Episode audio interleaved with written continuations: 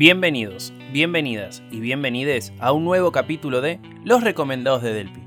Mi nombre es Ezequiel del Pino Yamne y voy a estar haciendo reseñas sobre los libros que leí para que quizás a la hora de elegir uno tengan una opinión en la cual apoyarse. Empecemos entonces con esta edición en la que vamos a hablar sobre Robin Hood. El libro de hoy es uno de los más bonitos estéticamente hablando, pero no me quiero adelantar mucho más porque todavía queda hacer la mini bio de uno de los tres autores de esta biografía autorizada. Porque sí, Robin Hood fue una coautoría entre Julio Nievelev, Leandro Paulini Somers y Diego Accorsi, de quien vamos a hablar hoy. Nació en Buenos Aires en 1969 y se desempeña como periodista especializado en cómics. Podría decirse que es uno de los más importantes a nivel nacional por todo lo que hizo por el género y la cultura, difundiendo el mundo de la historieta tanto en la radio como en la televisión y el resto de medios gráficos. Tiene muchos años en esto y se me hace difícil resumir su vida en unos minutos, así que opté por lo que creo que son los puntos clave en la vida de Diego Accorsi. A los 16 años junto a su hermano fundó el fanzine Comiqueando, que se convertiría en un pilar de la información sobre cómics en Argentina y en la cual sigue colaborando en sus versiones online. Tras un breve paso por la editorial Columba, participó en múltiples funciones de las dos bibliotecas Clarín de Historieta y publicó el libro Periodismo de Aventuras, 30 años de notas y entrevistas en el 2018. Lista ya con la presentación, es momento de empezar a adentrarnos en el argumento de Robin Hood. Como ya dije, Diego trabaja en esto desde los 16 años. No solo creció en edad, sino también en la cantidad de artistas que vio pasar. Ahora bien, ¿cómo fue que llegó Robin Hood a su vida? Esto es lo que respondía sobre el famoso guionista de historietas.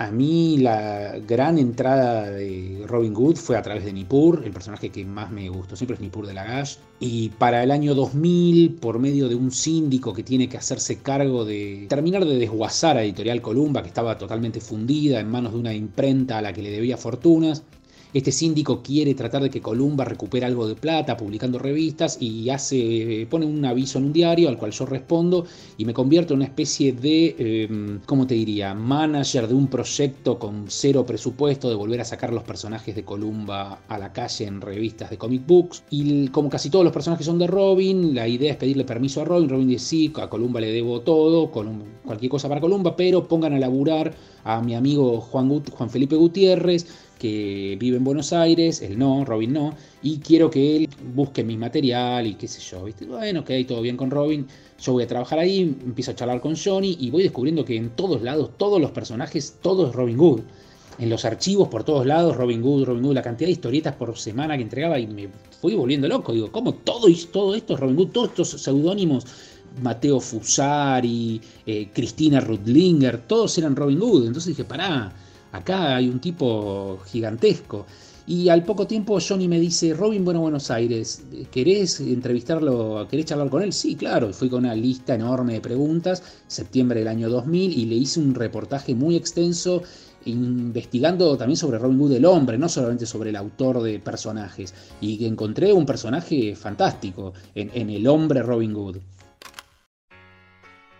Pepe Sánchez, Nippur, Tago, Sabarese, Martin Hell, Gilgamesh, Mi novia y yo, Amanda, son algunos de los más de 70 personajes que tenía Robin Hood en Columba y alrededores.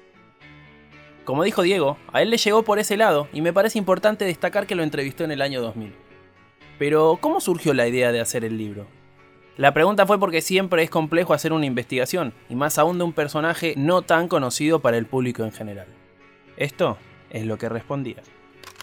Y ahí surge la idea del libro. Yo me voy de ese reportaje diciendo, wow, lo que es la vida de este tipo. Es más interesante que muchas de las historias de sus propios personajes. Tiene una vida fantástica, el niño pobre que gracias a la, literatura triunfa y se convierte en un guionista de historietas mundialmente famoso y rico, era interesantísima, ¿no? Como los padres, eh, o sea, el padre que no figura, la madre que escapa de la selva paraguaya, la colonia de galeses, escoceses e irlandeses que escapa de Australia porque era la prisión inglesa y se meten en el medio de la selva paraguaya, el pibe eh, niño abandonado criado por la bisabuela que hablaba en galeico y, que lee la Biblia porque no tiene otra cosa, porque no tiene mango, porque se escapa y va a la ciudad y la madre lo trae a Buenos Aires y se vive en la calle. Y bueno, una historia fabulosa que abarca décadas hasta que se convierte en el guionista de Editorial Columba y, triunfa. Pero esa historia era buenísima y me fui fascinado por la personalidad de Robin, por la historia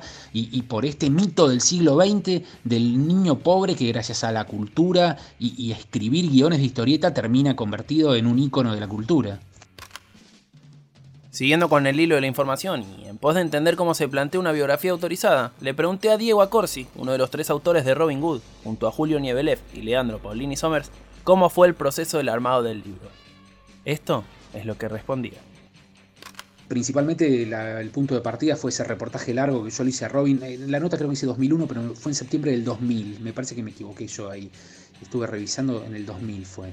Y en base a ese reportaje empezamos con Paolini a armar el timeline, digamos, una línea de tiempo para ubicar todos los hechos, así medio como que salteadamente Robin va narrando y que a veces no, no mucho gollete de cuándo pasó una cosa, cuándo pasó la otra, si lees solamente el reportaje. En base a eso junté todas las notas, todos los reportajes que encontré de Robin en la web, todos, incluso videos, las horas de reportaje que le hizo Julio Nebelev cuando estuvo en Mar del Plata. Lo, volvimos a entrevistar yo principalmente dos veces a Robin cuando vino a Buenos Aires para preguntarle cosas más puntuales del libro, eh, los agujeros que todavía tenía. Y ahí esa fue la investigación del personaje, digamos.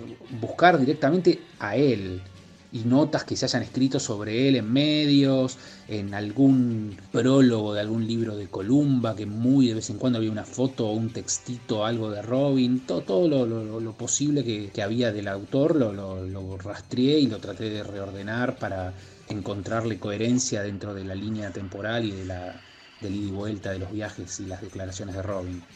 Llevando esto para el lado periodístico, ya casi que las 5W, esas 5 benditas preguntas que nos guían hacia lo que queremos hacer, están respondidas. De las que faltan, la que más me interesa saber es el qué. Es por eso que le pregunté a Diego Acorsi qué buscaba con su libro Robin Hood. En un primer momento la idea es contar la vida de Robin Hood, hacer que la gente conozca al personaje detrás del artista, al ser humano detrás del nombre, que sea más que una firma detrás de tantas historietas y que se den cuenta o que la gente pueda conocer, pueda acceder a la vida fabulosa de este ser humano excepcional, de este personaje del mundo real que es Robin Hood. El, libro también, bueno, quiere en cierta manera homenajear a Robin, ¿no? Y, hacer un, cierre eh, en cierta manera, ¿no? Humilde a, toda su extensa obra y a toda su carrera, ahora que no puede escribir más. Entonces, creo que necesitaba una especie como de retro homenaje en donde se pudiera conocer toda la vida de Robin y adentro en algunos puntos hablar de la obra y ahora poner en, en cierto juego, en cierto marco la obra conociendo al autor que ya si bien está vivo dejó de ser autor y necesitaba, me parece a mí, una forma de que el público pudiera conocer de dónde y por qué salió, salieron todas las obras que salieron más de 95 personajes y 10.000 guiones de historietas. Esos son algunos de los números de este artista reconocido en Italia y su Paraguay natal, en donde puede ser considerado como uno de los más importantes de la literatura paraguaya, pero no así en Argentina, lugar en donde empezó su carrera y también en donde más se destacó. Ahora bien, ¿por qué hoy en día Robin Hood no es tan reconocido en el común denominador de las personas? ¿Por qué no puede ser profeta en su tierra? ¿Qué le falta para hacerlo? Esto es lo que respondía.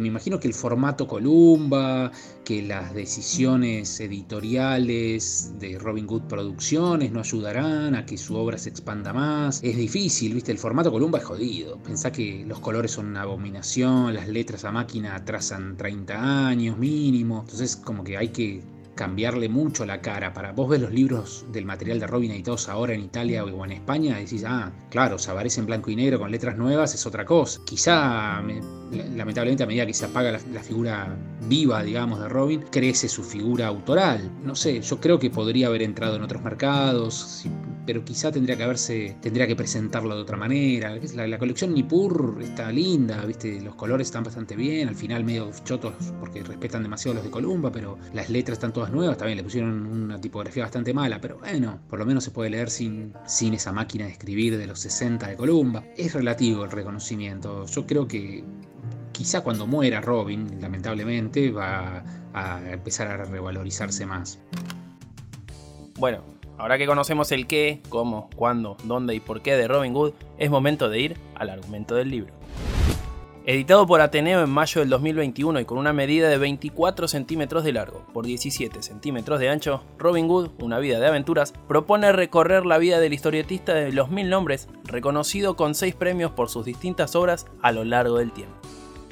Mateo Fusari, Roberto O'Neill, Noel MacLeod, Roberto Monti, Carlos Ruiz, Rubén Amezaga y Cristina Rudlinger fueron los seudónimos que usó Robin Hood para diferenciarse en El Tony, Intervalo, Fantasía y D'Artagnan, que fueron las cuatro grandes revistas de la editorial Columba, lugar en donde trabajó.